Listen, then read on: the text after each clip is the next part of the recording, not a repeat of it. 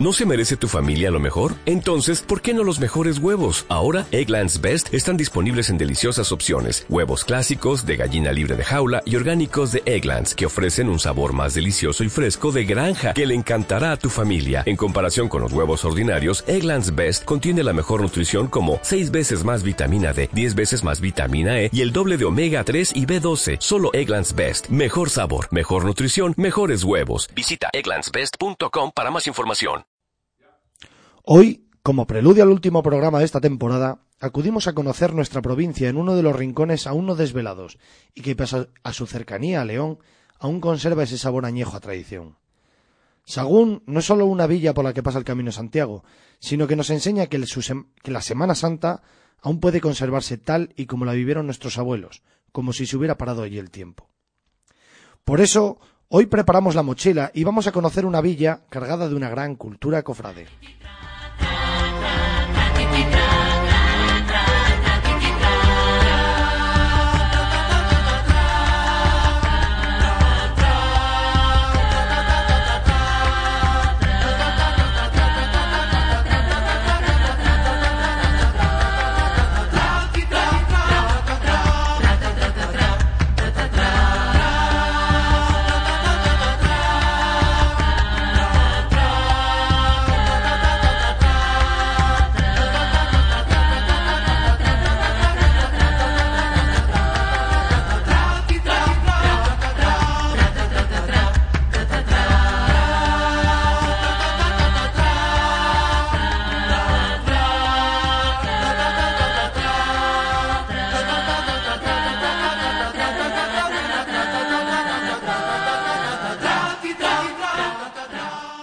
Pues bienvenidos eh, un jueves más aquí a Cultura Cofrade. Ya teníamos ganas, ya teníamos ganas de, volver a estar aquí todos juntos, porque hoy tenemos a Tomás.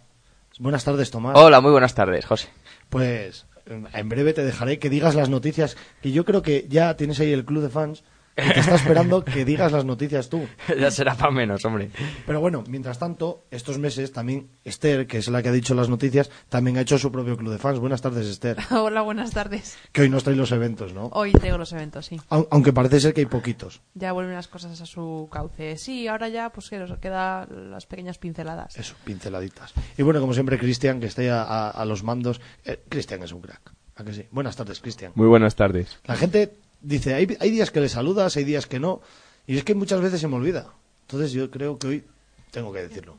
No pasa nada, si siempre estoy aquí. No, ya, eso está claro, vamos. si no, no funcionaba el programa. Si no, que sería de nosotros, sí. Eso, es. pues nada, vamos, como siempre. Tomás, danos las noticias, que yo creo que tienes ahí... pues vamos a empezar, porque sí que hay bastante, la verdad. La...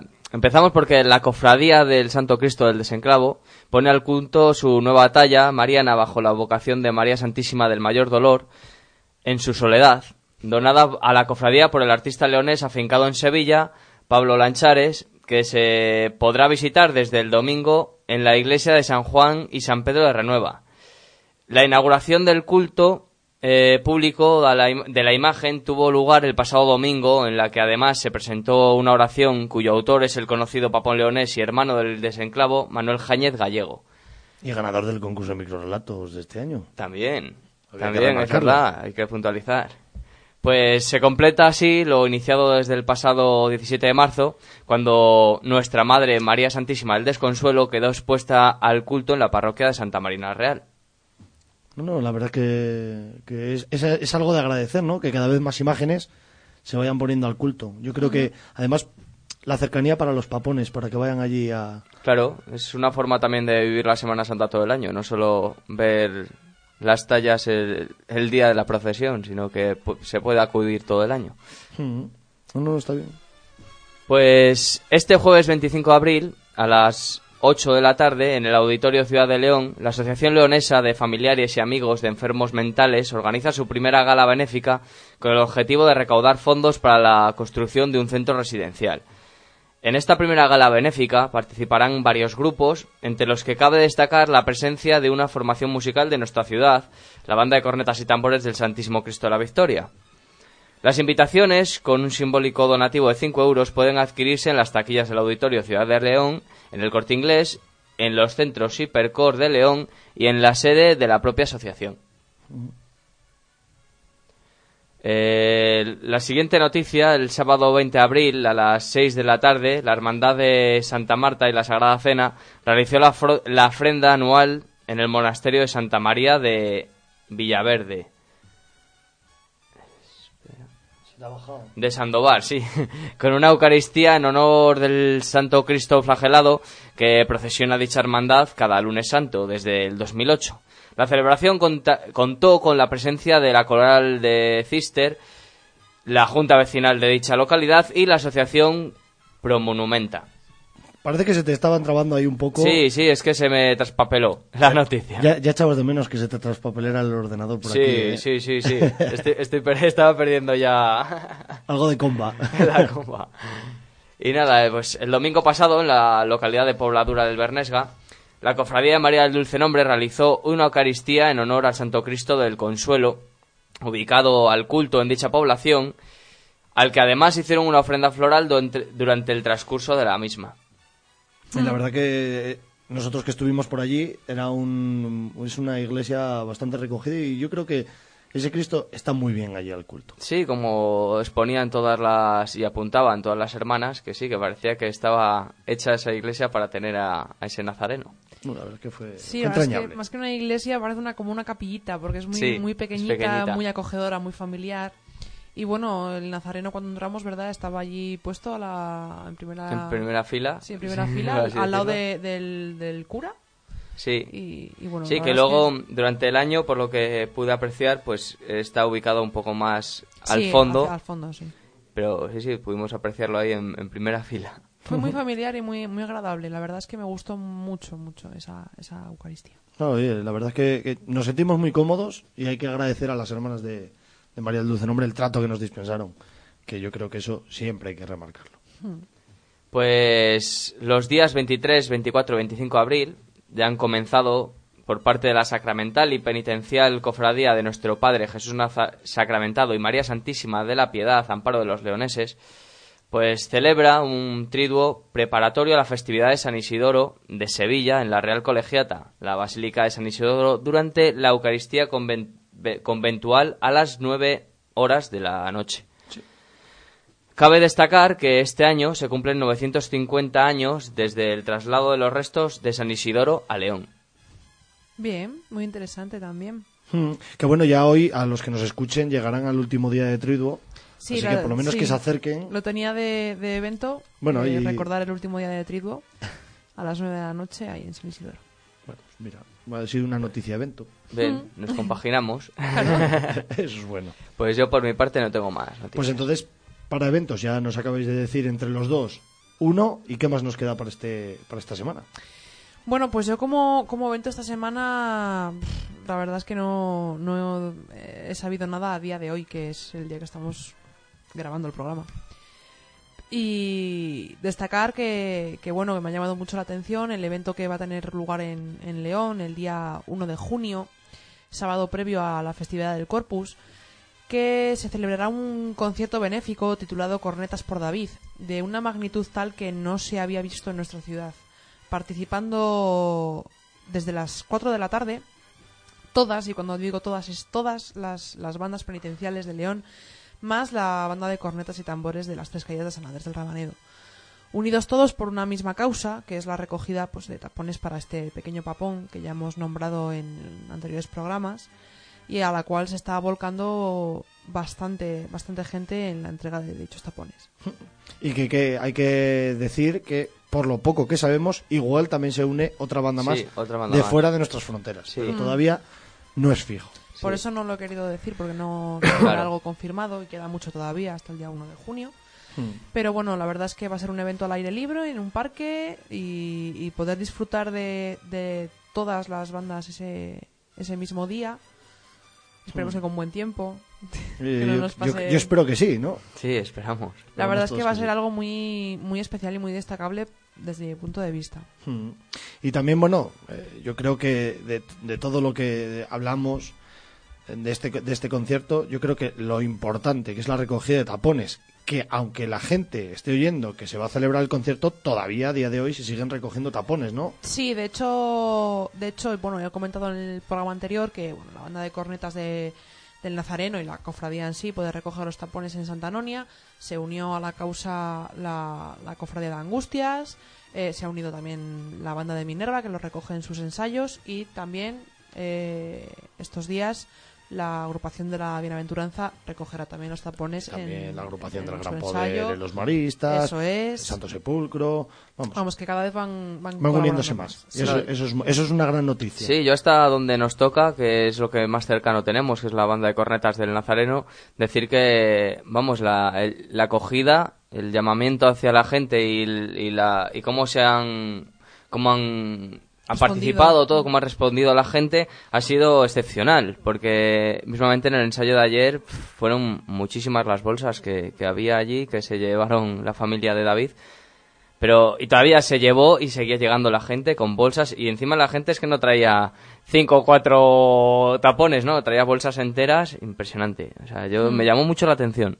Yo creo que es una gran, un- una gran excusa.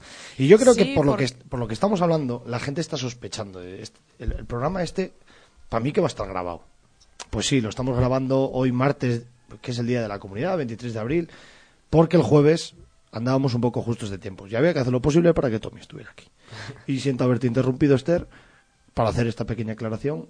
¿cómo- cómo- ¿Por dónde nos estabas contando? No, era sobre, seguía sobre el hilo sobre el concierto, que creo recordar que yo había comentado eh, que a mí me gustaría organizar en verano con buen tiempo, habernos unido, pues, pues Papones, la Orqueta, Sí. incluso nosotros, y hacer un certamen, pues, ¿cómo se va a hacer? Algo así ahora? parecido, sí, lo Al aire libre, con todas las bandas, y yo es cierto, ya- lo habíamos había comentado, comentado, muchas veces, sí. Y bueno, pues me alegra que, que se haya llevado a cabo y más por esta buena causa. Sí, pero bueno, no se cierra la puerta que se haga más veces. Esperemos que no. Eso es. y yo creo que hay otra noticia más, ¿no? Sí, bueno, esta no es una noticia de, de- bueno, no es un evento en sí, sino que nos hemos sabido que, que Tori, el, el papón De Angustias, de Angustias, Montador. que había sufrido ese percance el último día de Semana Santa, ya, ya ha estado de alta y ya está en su casa. Pues con lo cual con ello solo podemos decir que enhorabuena porque ya está en casa. Y ahora nada, que le estamos echando de menos, que ya tenemos ganas de verle con la trompeta y colaborando Mm. con el montaje de Angustias. Nos alegramos. Así que seguro que en breve le veremos por allí. Pues nada, como comentábamos, hoy nos vamos hasta Sagún. Y, y para mí es un programa especial porque vamos a mi tierra y, y yo estoy feliz y contento de, de enseñar un poco de, estas, de esta tradición semana santera que hay en mi tierra, que además es muy rica. Y como siempre, pues tenemos que empezar un poco por la historia, por aquellos orígenes. Y para eso Esther es la que nos va a ilustrar. Sí, bueno, voy a hablar un poquito de los orígenes, eh, no de los orígenes de la Semana Santa en sí, sino más bien de las cofradías o de cómo era la Semana Santa en aquella época. Y es que aunque actualmente esta localidad solo cuente con una cofradía en activo, en Sagur hubo muchas, encontrándose los primeros datos de cofradías en el siglo XIV, sobre el siglo XIV o incluso anterior. Poco se encuentra en la diócesis de León sobre el tema, pero aún así vamos a hacer un pequeño recorrido histórico para descubrir cuántas eran, indicando las iglesias donde estaban establecidas y donde se servían, como en el lenguaje cofradiero se decía. En la iglesia de San Tirso estaban las cofradías de la Veracruz, la del Santísimo y de las Ánimas. Al menos en algún tiempo también estuvo la de Nuestra Señora del Patio, en la capilla de San Antón. Esta última, datada sobre 1352 eh, o inclusive anterior, tuvo en algún tiempo su propia ermita, como dicen muchos documentos, que se sabe que en 1592 los cofrades de Nuestra Señora del Patio tenían dicha capilla de San Antón en, esta iglesia, donde hacían sus reuniones, celebraban sus cultos, aniversarios, y se sabe que, por norma general, pertenecían a esta cofradía los artistas, eh, los plateros, los pintores, escultores, doradores. Ya en la iglesia de San Lorenzo, la cofradía de Jesús Nazareno, la del Santísimo y la de Santa Ana, aunque Santa Ana y San Joaquín tuvieron altar propio en, en la iglesia de San Tirso, como bien he dicho. Y, eh, en la iglesia de Santiago, la cofradía de San Andrés, la del Santísimo, la Hermandad de los Doce y la Virgen de la Romana. En la iglesia de la Trinidad se contaba la del Santísimo, la del Rosario y la de San Andrés. En Nuestra Señora la Nueva, la cofradía del Santísimo. En San Pedro de las Majadas, la cofradía de Nuestra Señora del Valle. Y en la iglesia de Santa Marina, la cofradía de Santa Marina, propiamente dicha. Ya en las ermitas de San Sebastián, que está camino de Villapeceñil, y la de San Lázaro, camino de Valencia de Don Juan, había las correspondientes cofradías de San Sebastián y San Lázaro. Más posteriores fueron las cofradías de la Peregrina, muy la, popular, la patrona de Sagún. en el convento de San Francisco, y también la cofradía de San Juan de Sagún en su ermita o iglesia. Estas dos son más conocidas o populares y pertenecen a la historia más moderna o actual de Sagún. Seguramente se nos queda alguna otra, pero las que hemos citado son las repetidamente nombradas en diferentes documentos y escrituras, los cuales nos dan referencias desde el siglo XVI. Pero como ya he anunciado, la mayoría de las citadas han desaparecido, siendo la cofradía de Jesús Nazareno la que ha sobrevivido hasta nuestros días. Pero vamos, que debemos dar una breve historia de la cofradía de la Vera Cruz antes de hablar de la cofradía de Jesús Nazareno, puesto que ésta está ligada históricamente a la que permanece hasta nuestros días, ya que prácticamente han llegado a fundirse, aunque todavía hay actos y signos que nos recuerdan que fueron dos cofradías distintas. Se cree que la cofradía de la Veracruz es anterior a la de Jesús Nazareno, ya que estas cofradías en todo el mundo tienen origen y raíz medieval, eh, con un nexo en común que era la adoración de la cruz.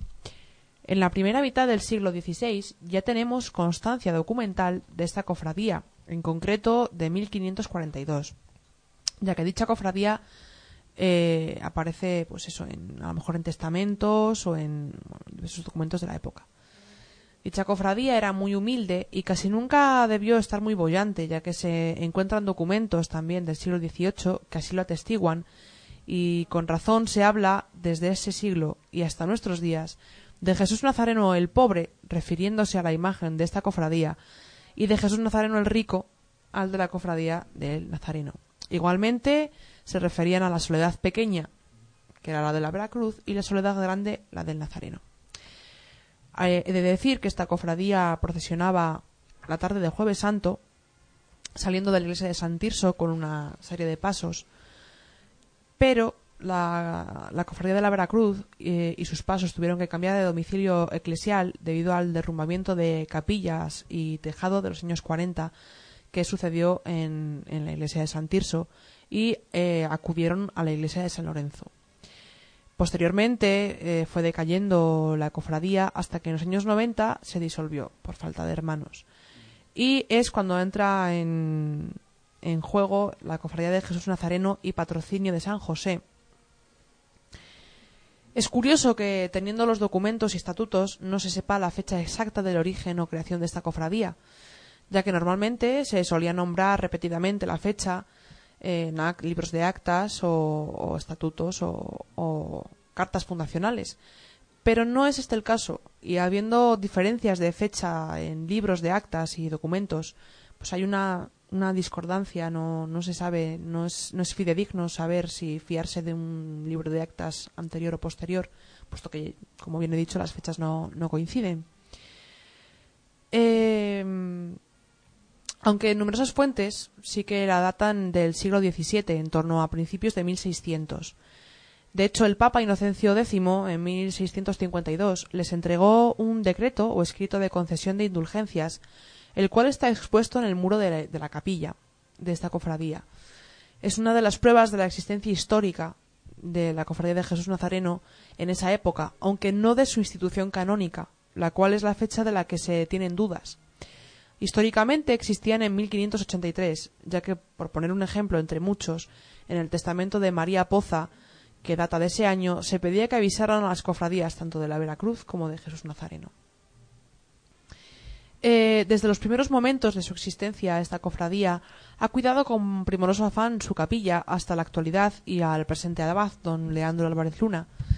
Ya en la semana de mm, en la Semana Santa de 1766, después de la procesión del entierro de Cristo en Viernes Santo, se reunieron en ella los hermanos para tratar de un asunto de especial interés, puesto que la capilla se estaba arruinando y como este espacio sagrado dependía única y exclusivamente de la cofradía, al ser de su propiedad, debían atender a su reparación a costa de los bienes de la hermandad. Hoy en día la cofradía atiende al mantenimiento del edificio y de los pasos con singular tesón gracias a, la encomiable labor de su abad y hermanos y al apoyo económico de algunos vecinos de, la localidad de Sagún. De acuerdo a lo establecido por los estatutos, la tercera dominical de Pascua tiene lugar la celebración de la festividad de San Patrocinio de San José, festividad grande para dicha cofradía. Durante la celebración de la misa, a la que ha precedido la tradicional procesión, se efectúa el preceptivo relevo de abad, mayordomos y oficiales para el próximo año. Y a continuación, en el atrio de San Lorenzo, se invita a los asistentes a un aperitivo. El hábito de esta cofradía es, bueno, no es un hábito único, ya que es, eh, tiene como peculiaridad que tiene dos hábitos. Esta cofradía lleva túnica negra, capillo negro y cíngulo del mismo color en la procesión del entierro del Viernes Santo por la tarde y túnica morada con capillo morado para la procesión del Jueves Santo. Actualmente cuenta más o menos con unos 400 cofrades y es de carácter mixto. Y con, con anterioridad sabemos que contaba con una banda de la cofradía, pero en la actualidad la única banda, por así decirlo, que con la que cuenta Sagún es la banda municipal de, de la localidad. Hmm. ¿No? Y nos has dado una pincelada sobre la historia bastante interesante, porque nos enseña que, al igual que pasa en León, hay muchos documentos, pero eh, por H o por B, pues se confunden fechas o... Sí, o se pierden también, claro. No, es, es, es, es interesante. Además, eso, saber que había tantas cofradías y que a nuestros días solamente ha llegado una, una cofradía de penitencia. Sí, bueno, eh, mm, la pena, por así decirlo, es que la cofradía de la Veracruz no es que haya desaparecido hace muchísimos años, sino que ha sido relativamente hace poco, en los años 90. Y Mm. bueno, pues ha sido la cofradía de Jesús Nazareno la que ha asumido los pasos y, y la procesión de, de dicha cofradía. Fíjate qué contraste, ¿no? Que en, en justo en los años 90, en la, en la ciudad de León, es cuando Sí, se boom. produce ese boom, ese auge de la Semana Santa y de cofradías, y cuando se crean muchas formaciones, sin embargo, en Sagún, una, pobla- una localidad cercana, pues casi vecina, es- desaparecen. Sí, la verdad es que sí, es, es muy llamativo. Es muy llamativo. No sé, mm, quizás el devenir histórico. Sí, Y, y yo creo que vamos a hacer un repaso. vamos a hacer un Vamos a repaso hacer un repaso tuyo y mía de, de lo que es esta Semana Santa. de cómo es hoy en día, ¿no? Eso es. Y es que la Semana Santa de Sagún, como epicentro de la tierra de Campos, aún guarda peculiaridades que en otros lugares, quizás por lo que decía del devenir histórico o por el contexto actual, han caído en el, en el olvido de forma rotunda. Sus actos, además de sus procesiones, aún guardan esa esencia de villa gremial y que veían en esta celebración la unidad de la tierra. Todo comienza el domingo de Lázaro o de Pasión, que es el anterior al de Ramos, que en estas tierras y en muchas partes de León aún se sigue llamando el domingo tortillero. El fundamento de este nombre, al menos el conocido, es que este domingo existía la costumbre de salir en romería al campo a merendar tortilla, pan y en este caso, mm, como es en Sagún, una parte de otros manjares que no fueran carne, pero en el caso de Sagún, postre no puede ser otro, las tradicionales galletas de hierro. Y en esto, mm, vosotros en la radio las habéis probado, que las ha hecho mi madre con mucho cariño. Tenía que decirlo. Pues aún es cuaresma y dicta ayuno y hay que tener humildad en las viandas, o así recogen los estatutos de Jesús Nazareno. Tras esta merienda, todos los facundinos acudían a la subasta de pasos, donde los mayores aún a día de hoy cuentan historias de pagos excesivos en algún año, en la capilla de Jesús, situada aneja a la iglesia de San Lorenzo. Así pues, se van sucediendo pujas a pasos grandes, pasos, pequeños, cruces, trompetas, bombos, estandartes, y a la voz de los hermanos Mon, que alternándose pronuncian la frase que más identifica esta Semana Santa. Hay algún hermano devoto que dé limosna por su santa lleva, pero bueno, por mucho que diga yo, lo mejor es que lo escuchen. ¿Hay algún hermano devoto que dé más limosna por su santa lleva? 400 euros dan por el paso de la soledad. ¿Hay algún hermano de Así se va repitiendo hasta que al final se consigue la subasta. Yo creo que este, este audiocumento es de los buenos. Este es de los que deja ahí ese saborcillo. Y me gusta, me gusta. Pues tras esta subasta, y en los últimos años, un certamen de bandas con el apelativo de nacional llena las calles de esta villa de música, ofreciendo una visión única de esto tradicional de la subasta de los pasos y la modernidad de las composiciones actuales y de las formaciones. Pero bueno, a la semana siguiente, que es cuando ya arranca oficialmente la Semana Santa, la mañana del domingo de Ramos sale a la calle la procesión de las palmas. El gentío, con ramos de palmas, pino, romero, laurel, camina por sus calles, y desde los últimos años les acompaña una imagen de una entrada triunfal a lomos de un pollino. Y sobre esta imagen, Pues sí, eh, con el título de Jesús en su entrada triunfal en Jerusalén, conocido también como, El Paso de la Borriquilla, obra del siglo XX de los talleres de arte cristiano de Olot, y decir como apunte pues que es muy muy similar a la que tenemos en León. bueno, muy similar, por no decir exactamente igual, como pasa con todas las figuras de, de Olot. Pues no sé si exactamente igual, porque no sé si tiene el mismo niño con la palma también, pero lo que es la imagen lo del, que es la imagen de la del- borriquilla es eso la sí, misma. es exactamente igual. No, el es paso en sí no, no sé si es igual igual, pero lo que es el Cristo con la borriquilla es exactamente igual, sí. Sobre todo, mm, hay que decir que esta Semana Santa de Sagún es muy escasa en cuanto a procesiones. Tiene muy pocas procesiones, no es como por ejemplo la de León, que tenemos cinco o seis procesiones al día. ¿Y qué pasa? Que la Semana Santa va avanzando, va avanzando, va avanzando, y así llegamos hasta el miércoles santo, en el que hay un Via Crucis. Eh, sí, en la tarde-noche del miércoles santo, al igual que ocurre en León, con casi el, el Via Crucis más, más solemne ¿no? de nuestra tierra, que es el de las siete palabras, pues en la tarde-noche del miércoles santo se realiza un solemne Via Crucis que es precedido por la celebración de una Santa Misa en la iglesia de las Madres Benedictinas. Parte después el Via Crucis por las calles colindantes del barrio monumental, llevando los cofrades hábitos morados de la Veracruz, cruces de plata y la imagen de un Cristo crucificado. Que voy a ir con ese Cristo, que es el, el Cristo de la Agonía, obra anónima del siglo XVII, restaurada en el año 2007 por Marta Eva Castellanos. Pues también decir que así recorren las 14 estaciones, parándose en cada una de ellas para rezar lo convenido. La decimosegunda se celebra en el interior de la capilla de San, de San Mancio, dentro de las ruinas del que fuera poderoso monasterio de San Benito del Real de Sagún. Allí se instala un calvario con tres cruces y después se continúa hasta la iglesia de San Tirso, donde termina la ceremonia con el rezo de las dos últimas estaciones. Es llamativo, es llamativo.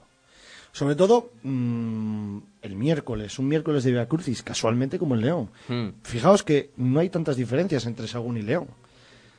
Pero vamos a lo que a lo que importa, que ya llega el Jueves Santo, donde tras los oficios litúrgicos llamados Misa de la Cena o Institución Eucarística y del Mandato, parte de San Lorenzo la procesión que antiguamente organizaba la Cofradía de la Veracruz, que nos contaba Esther, llegando a San Tirso, donde un acto de despedida entre la Soledad la Pequeña y el paso de la oración en el huerto se despiden como presagiando lo que a la mañana siguiente acontecerá.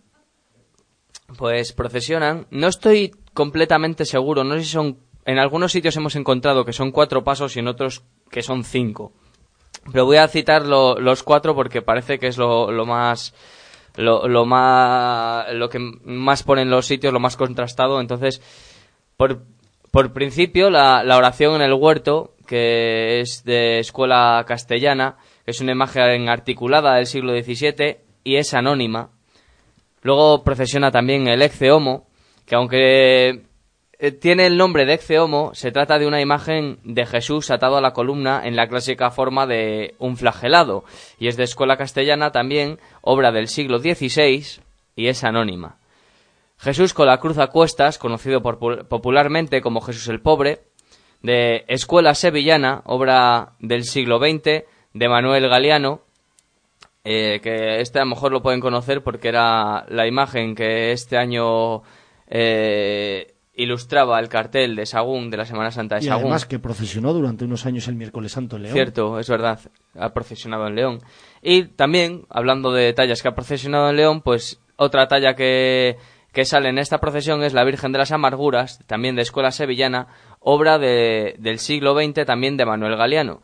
Y esta Virgen procesionaba en un principio con, con el el Gran Gran Poder, Poder, la. Cofradía de León, que es la que se dice, no sé, según la página del Gran Poder y según lenguas por ahí, que era una copia de, de la Esperanza de Triana, la sevillana Esperanza de Triana, pero, sin embargo, por lo que hemos leído y buscado por Sagún, en ningún sitio lo pone. O sea, Mm. parece que solo lo pone la, la Cofradía del Gran Poder. Y que realmente además eh, no se parece en nada. No, no, no, no es que tenga un gran parecido, vamos. Como mucho, a lo mejor, no sé, que la- el autor de la escuela sevillana pues quisiesen hacer Hmm. una copia y que no les salió, no lo sé. Y te ha faltado la soledad la pequeña, que es la que comentaba yo, que es con la que se hace el acto de despedida entre la oración. Y es una virgen también del siglo XVI y que realmente pues no se sabe ni autor. Se sabe que es de la escuela castellana, también es una imagen de vestir y bastante pequeñita. Es lo que podemos comentar de la soledad la pequeña. Sí, es de escuela castellana también, sí, del siglo XVII, anónima, imagen articulada también. Eh, dije yo 16, mea culpa. Eh, pido disculpas por ello. Sobre todo ya llegamos al Viernes Santo y el Viernes Santo en Sagún es hablar de tradiciones. Hablar de Viernes Santo es hablar de tradiciones. Porque es que se resisten al paso del tiempo. La primera de ellas es la Isa, que es una costumbre que no se recoge en los estatutos de la cofradía. De hecho, nadie sabe decir su significado, su origen, ni lo que se persigue. Más que abrir las puertas de la capilla para que salga la procesión. Pero lo que todo el mundo sabe es mm, en qué consiste. Y es fácil, es llevar sobre los hombros de varios hermanos a los forasteros con los pies hacia adelante para golpear la puerta de la capilla. Es la que llaman la procesión de los pasos grandes, que durante una época se mal llamó de los borrachos, por ciertos hermanos que se preocupaban más de visitar bares que del sentido de la misma procesión, y que tristemente dio durante muchos años este- el apelativo este a este cortejo. En esta procesión aún, aún hay reminiscencias de aquellos gremios que eran los encargados, según un documento de 1767, de sacarlos a la calle. En muchos casos era el gremio quien pagaba el paso y los aforados eh, igual pagaban su brazo también. Pues vamos a hacer una cosa. Voy a ir leyendo qué gremio era el que portaba cada paso Sí, yo también y lo tú, tengo. y Mm. tú nos dices eh, escultor y demás, ¿vale? Vale, vale. Pues el primero de ellos, que está más documentado, es que Jesús Nazareno, el rico, era llevado por los hortelanos y labradores, que al ser el gremio más numeroso debía llevar el paso de mayor importancia para la cofradía. Sí, eso es. eh, eh, bajo el apelativo de El Cirineo, también conocido como el de la trompa, este paso está compuesto por la imagen de Jesús Nazareno, con la cruz a cuestas, acompañado de un sayón que lleva una trompeta, vestido de terciopelo verde, y la imagen de Simón de Cirene, con túnica y capucha negras, que solo tiene tallada la cabeza y las manos. Es el titular de la cofradía desde sus orígenes, eh, bajo medievales. Es una imagen de vestir con buena talla de cabeza y manos, con barba y rodapelo. Posee un rostro muy expresivo, acorde con el momento de la pasión al que se refiere, y como has dicho tú, pues antiguamente los portadores del paso lo componían exclusivamente hortelanos y labradores de Sagún. A este paso se le llamaba popularmente Jesús el Rico, y es una obra del siglo XVII que ha sido restaurada entre los años 92 y 93. Me decía Esther que algo me he olvidado de la Isa.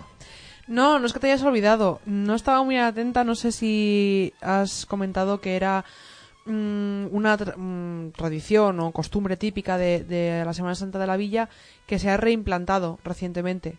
O sea, hubo una época en la que no... No se Dejó hizo. de hacerse, no, pues ¿no? mira, no- eso no lo sabía yo. Por lo menos en la página que yo he estado buscando, que me he estado documentando, pone que era una costumbre típica que se realizaba en los siglos medievales, aunque su reimplantación sea reciente. Y también decir que, eh, si bien no se sabe el origen cierto de, de- de esta costumbre, es muy posible que tenga un cierto origen litúrgico, pero tal vez recuerde las actividades belicosas de aquella vieja hermandad en tiempos de Doña Urraca. ¿Habéis un buen detalle? Mira, pues eso había que remarcarlo. Ahí me ha gustado, has estado fina. pues vamos a seguir. El siguiente paso es Jesús en el Gólgota, que era el que llevaba el gremio de los carpinteros y artesanos, debido a la figura de Majito Barreno, un sayón que aparece en la escena barrenando o agujereando la cruz donde iba a ser crucificado. Sí, de hecho se le conoce también como ese apelativo al paso, el majito barreno o el rodapelo, por la corona que ciñe en la cabeza de Jesús, que tiene forma de, de rueda. Antiguamente, pues como has dicho, los portaderos del paso eran los carpinteros de la villa, por el objeto protagonista, y se trata de un paso que representa la llegada de Cristo al Gólgota, donde va a ser crucificado. De ahí la presencia del personaje que se arrodilla con un barreno en la mano, que da nombre popular al paso del majito barreno, y la figura de Jesús es de buena calidad, con una policromía cuya suciedad fue eliminada en la última restauración, y el otro sayón que lleva una porra.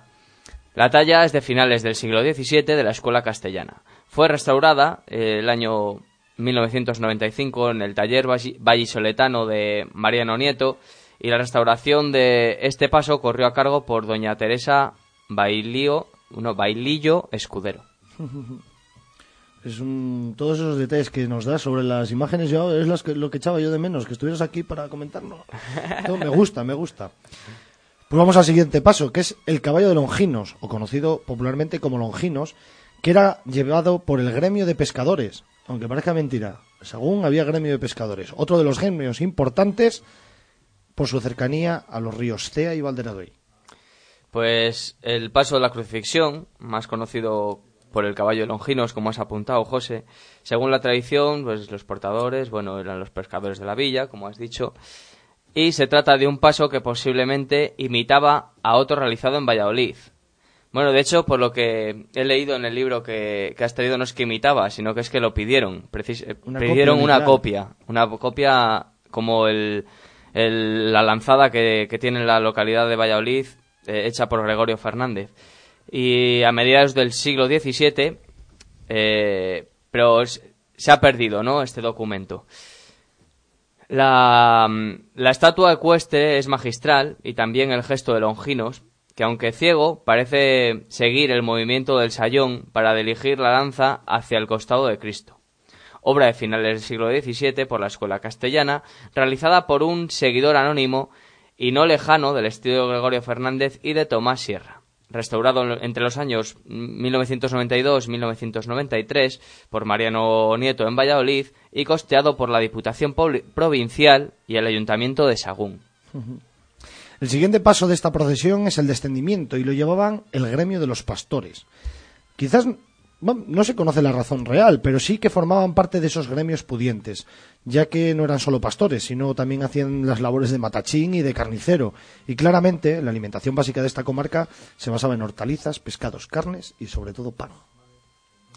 Pues el paso del descendimiento es el más grande y pesado de los pasos que conforman el conjunto escultórico procesional de Sagún. Repite el modelo realizado por Gregorio Fernández en 1623 para la cofradía de la Veracruz de Valladolid. Consta de siete personajes, como ocurre en el de Gregorio Fernández, los cuales son el Cristo siendo descendido de la cruz, Nicodemo y José de Arimatea, que lo desenclavan y lo hacen descender lentamente, y las tres Marías, y San Juan Evangelista, que observan entristecidos la escena. El descendimiento de Sagún es obra de un taller anónimo realizado con toda seguridad a principios del siglo XVII. En cuanto a su posible autoría, pues cabe atribuirle al riosecano Francisco Díez de Tudanca, cuyos oficiales sabremos que entre 1677 y 1678 trabajaban en Sagún y que hizo un paso similar en Medina de Rioseco, restaurado entre los años 1992-1993 en el taller también de Mariano Nieto de Valladolid y costeado por la Diputación Provincial y por el Ayuntamiento de Sagún. No, la verdad que mm, cada vez, mira, fíjate, lo que hablábamos al día que hablábamos de Tudanca, que el camino que viene entre Valladolid y León está plagado de obras de Tudanca. Pudiera Sí. ser de él, es una atribución, pero De hecho, creo que me estoy equivocando por lo que dije anteriormente y creo que el encargo de hacer una copia no era del, del- de la lanzada, sino que era de este, del descendimiento. Y según pone en el libro, sí que lo, lo indicaban como que era obra de Tudanca, con toda seguridad. no sé, este libro tiene unos añitos ya, es del año 95. Bueno, pero, pero todo hay- nosotros también lo decimos. Entonces, claro, claro. no lo afirmamos, pero lo comentamos. Eso. Y ya por último, de esta procesión, de los pasos grandes, eh, el único que aún lo procesiona es su gremio, por decirlo de alguna forma, y es las Tres Marías. Digo lo de su gremio, por decirlo de alguna forma, porque lo procesionan los quintos, Sí. que, como no es un gremio propiamente dicho y tampoco existe, existe ya el, gremio- el servicio militar, mantiene esa esencia de los que abandonaban su hogar para servir a los, sus cometidos, fueran militares, sociales o por haber alcanzado la mayoría de edad en el mismo año.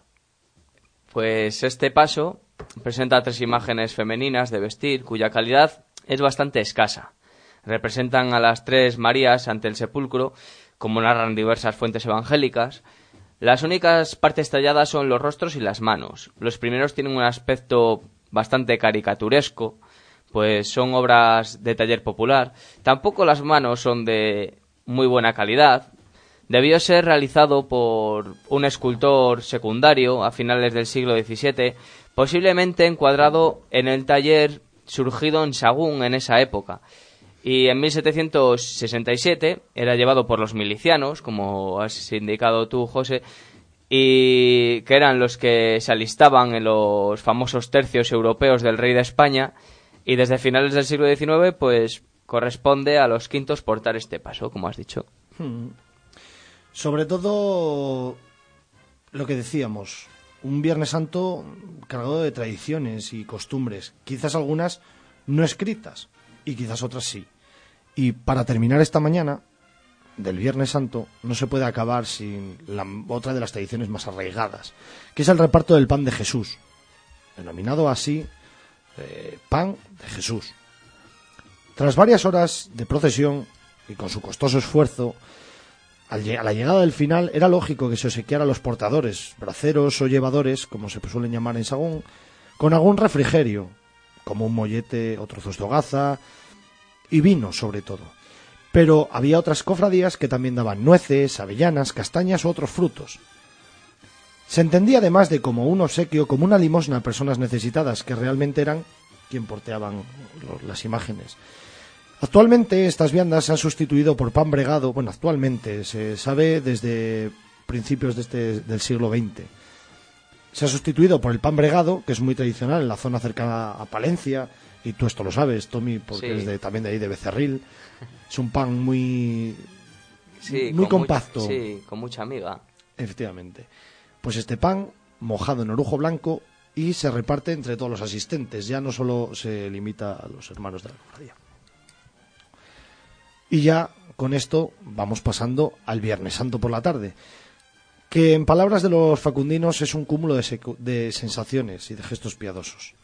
Tras la celebración de los oficios, con las lecturas de pasión, adoración de la cruz y otras adoraciones, se celebra durante el sermón el acto del desenclavamiento, donde los hermanos cambian su túnica morada por una negra, descienden el Cristo articulado de la cruz para introducirlo en tan magnífica talla barroca que representa el sepulcro. Tras dicho acto, solamente la urna y la soledad grande parten en procesión entre velas que iluminan su caminar entre las sombras. En un silencio solo roto por quejidos de la trompa, el bombo y, des- y desde hace unos años la banda municipal, que pone la banda sonora a estos momentos. Pues según me he documentado yo, se ve que ahora no salen, no procesionan solo dos, sino que procesionan también el Cristo crucificado. Ah. Y es una obra de mediados del siglo XVII, posiblemente de un discípulo de Gregorio Fernández. Y los que sí que han, han desfilado de siempre, ¿no? que es la, el Santo Sepulcro, obra barroca de autor desconocido, que por sus características se suele datar entre finales del siglo XVII y principios del XVIII y sus lados están decorados con relieves policromados que representan a los cuatro evangelistas. En uno de sus extremos fueron representados los Arma Christi y en el otro los pecados del mundo y la carne. Los ángulos se adornan con ángeles barrocos, con las alas extendidas, vestidos con ropajes policromados, y en ellas se introduce el cuerpo del crucificado para así portarlo durante el Viernes Santo en la procesión del Santo Entierro. Y en ella los hermanos de la cofradía cambian sus túnicas, bueno, como has dicho, las moradas por otras de color negro, en señal de luto, para una manifestación de los devotos, pues más piadosa. Fue restaurada entre los años 1992-1993 por restauraciones de Castilla de Valladolid. Y por último, La Soledad, de Escuela Castellana, es una obra del siglo XVIII anónima, que es la imagen de nuestra madre de cara a una cruz vestida con un paño de pureza, con bordados de diversos signos cristianos. Que lo que estaba lo que decía yo es que el crucificado es el Mm. mismo que el Cristo de la urna entonces lo, lo hacen un desenclavo hacen como aquí en León Ah, vale, pues ya me queda mucho más claro, claro. O sea que primero procesiona con la no, cruz, lo no, es- pro- no llega a procesionar con la cruz en el, misma, la- el mismo sitio donde se celebra el sermón, se desenclava y se Y ya sale en procesión y sale en procesión en la urna. el Cristo dentro de la urna y la Virgen frente a la cruz en la que ha sido extendido. Ah, pues mira. Es un detallito que había que corregir. pues así ya se acaba esta Semana Santa. Solamente falta el domingo de resurrección. Cuando muy de mañana Jesús Nazareno el pobre, El pobre, el sevillano. vestido de blanca túnica y sin su cruz ni, si- ni su corona, y que va caminando por las calles de la villa para encontrarse con Nuestra Señora de la Amargura, la otra también, sevillana, también la sevillana. vestida de blanco y dejando palpable que esta Semana Santa merece la pena. Muy bien, además sí que es verdad que es muy bonita y tiene muchas cosas que descubrir. Efectivamente, tiene muchísimas cosas que descubrir. Yo animaría a la gente, quizás este año ya pillo un poco tarde, pero Esther, el año pasado que estuvo conmigo por allí, la se- estuvimos la semana siguiente o, o a la si- o a- No, yo creo que estuvimos un mes más tarde o algo así. Hmm. y entramos en el museo de la cofradía de, de Jesús Sí, Nazareno. Cabe destacar eso también, que tiene museo de Semana Santa, tienen un monumento también hacia la Semana sí. Santa. Sí, sí, sí. Lo cierto, mm, yo destacaría sobre todo que nosotros aparecimos allí, pues, pues dando un paseo, dijimos, anda, mira, pues vamos a ver aquí si se puede ver algo, ¿no? Lo típico. Y la verdad es que el hombre que estaba allí dentro fue un hombre, aparte de muy amable, nos dejó ver todo, nos dejó fotografiar todo. De hecho, nos enseñó la, la parte que se había, que se había caído. Sí, en la iglesia de San Lorenzo, que como todos sabemos ya han empezado las obras, pero aún así estaba y puerta nos, cerrada. y nos explicaba las cosas. Nos dio folletos y nos dijo que, bueno, que abierta las puertas siempre para cuando quisiéramos. O sea, que vamos, que si no tienen nada que hacer, pues Yo les invitaría sepan que que se se pueden acudir allí y les van a tratar muy bien. Hmm. Hay otras tradiciones por aquí que, que comentábamos de, de la Semana Santa. Y es como el mayordomo mm, invita a todos los, los jóvenes que le echan una mano en la Semana Santa a un plato muy raro. Se llama higos rebozados. Y yo es uno de esos detalles pues que, que me llama la atención. Oye, yo voy, voy a importar o voy a intentar importar lo de los seis potajeros. A mí es que me chifla. Yo, yo a mí ¿Eh? también, o sea, lo del pan bendito, es- después llegamos a San Andrés, el escabeche, no sé, yo creo que, que esta sema- nuestra Semana Santa en cualquier lado merece la pena. Es gastronomía, ¿eh? Es gastronomía pura y dura. A mí me ha recordado lo de lo de que en principio a los a las personas que, que portaban los pasos les entregaban el pan y el vino, pues eh, me ha recordado a, por ejemplo, la cofradía de aquí de León, de, de Jesús Nazareno, también hacía un pago tanto en especias como a lo mejor pues económicamente a los braceros. Mm, no, nos lo contaba Jorge Revenga, le daba queso, les daba... Mm. Sí. Que hubo una pequeña huelga de, de braceros porque dejaron de dar ese, ese, ese pago debido a, a los tiempos y la carencia económica. Pero bueno, que, que me ha recordado cuando has hablado de ese momento. Mm. Y dentro de la imaginería de Sagún, yo creo que no podemos obviar la talla de la roldana, que cuando hablábamos de la cofradía, Esther, lo decíamos, la peregrina. Sí, Una magnífica talla que se puede ver en el Museo de las, de Sí. las eh, Benedictinas. que también estuvimos. Y yo creo que hacer la ruta Capilla de Jesús Nazareno, ante caminar por Sagún, ¿no? Hay muchísimas, muchísimos conventos y muchísimas capillas en, en Sagún, muchas iglesias. Yo creo que, que hacer esa rutilla de eh, empezar en el, en el Museo de Semana Santa de, de la Cofradía de Jesús Nazareno, en, en San Lorenzo, acercarte hasta Santirso, que es donde están la borriquita, está el Jesús Nazareno el pobre, la Virgen de la Amargura. Mm, Sí, sí. Fíjate qué contrastes tiene. Eh, tallas de, de clara influencia de la escuela castellana. Luego también tiene obra de escuela sevillana. Bien sea por el Nazareno el Pobre, el- la Virgen de las Amarguras o, vamos, la, la imagen cumbre que es la peregrina, que es ni más ni menos que de la Roldana. O sea, fíjate, lo tenemos aquí al lado.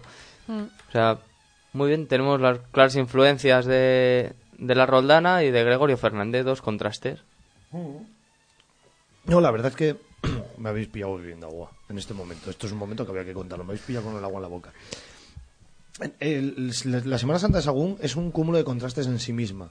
Porque ya, desde lo que hablábamos, ¿no? El domingo tortillero.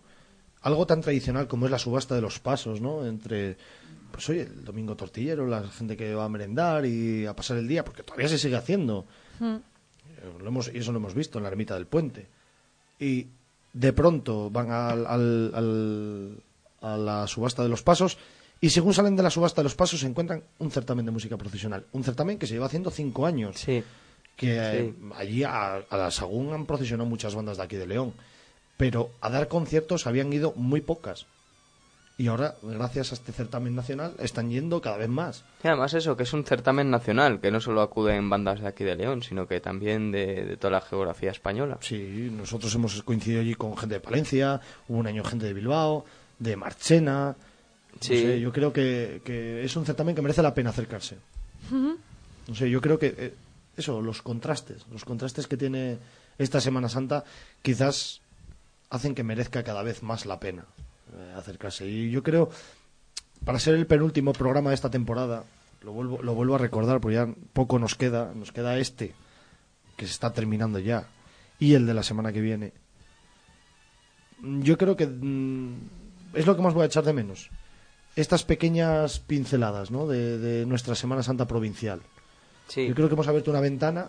Bueno, se seguirá haciendo en temporada. Claro, yo voy a echar de menos todo. Pero bueno, este año la Semana Santa ha caído un poquito temprana y ya se hace un poco... Sí, ya necesitamos un descanso. Nos lo pide el cuerpo. Sí, y sería alargar mucho hasta, hasta el- la festividad del Corpus. Bueno, pues la, la semana que viene terminaremos por esta temporada. Eso, por esta porque temporada. en septiembre estamos aquí de nuevo y seguramente que habrá pasión en provincial y habrá pues muchas cosas eh, que ya han tenido cabida y muchas que serán novedad. Mm, Esperamos renovarnos mucho. Fíjate, bueno, ahora que estaba yo pensando en el, tema principal del programa, por, volver un poco al, al tema de Sagún, que siendo una localidad tan, vamos, de tierra de campos, sin embargo, tiene mucho, mucho de lo que es la esencia de la Semana Santa leonesa.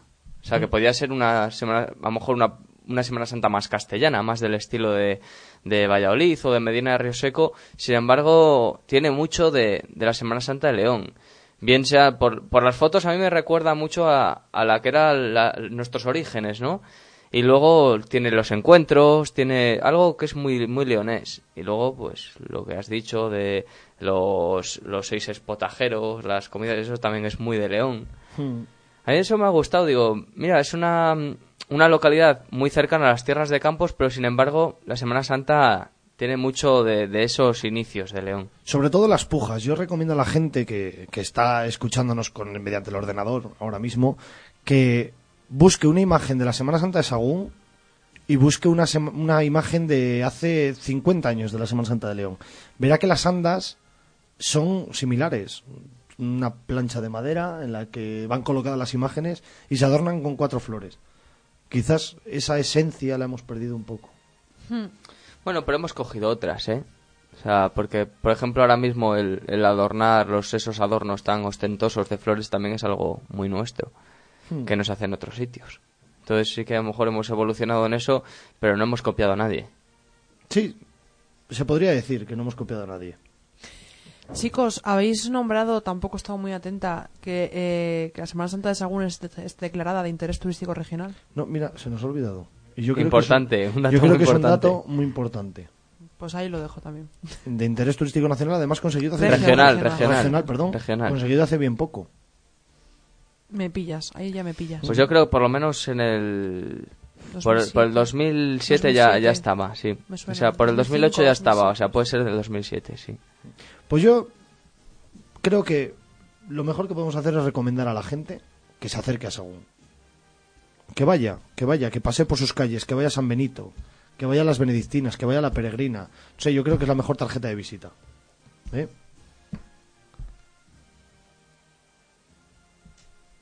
Pues nada.